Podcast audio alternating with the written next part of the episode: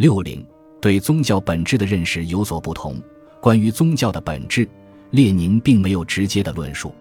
列宁在《致阿玛高尔基》中谈到，神首先就历史和生活来说，是由人的麻木的受压抑状态以及外部自然界和阶级压迫所产生的那些观念的复合。学术界一般认为，这是列宁直接继承了恩格斯在《反杜林论》中的观点。恩格斯在《反杜林论》中指出，一切宗教都不过是支配着人们生活的外部力量在人们头脑中幻想的反应。只不过，这种反应因为人间的力量被神化，而采取了超人间的力量的形式。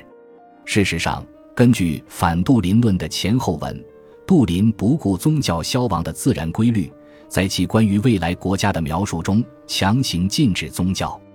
恩格斯针对这一情形批判杜林，指出宗教产生的外部原因：人们目前正受到不可抗拒的异己力量的控制，没有摆脱奴役状态。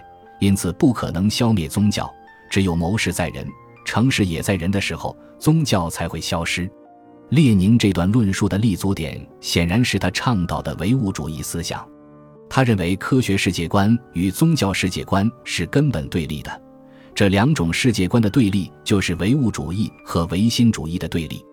一切观念都有其物质起源。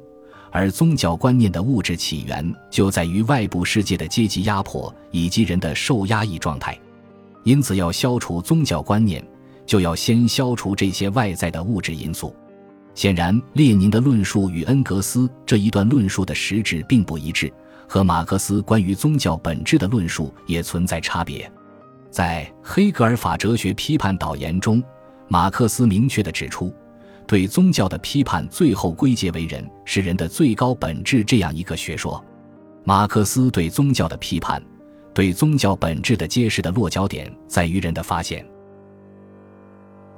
本集播放完毕，感谢您的收听，喜欢请订阅加关注，主页有更多精彩内容。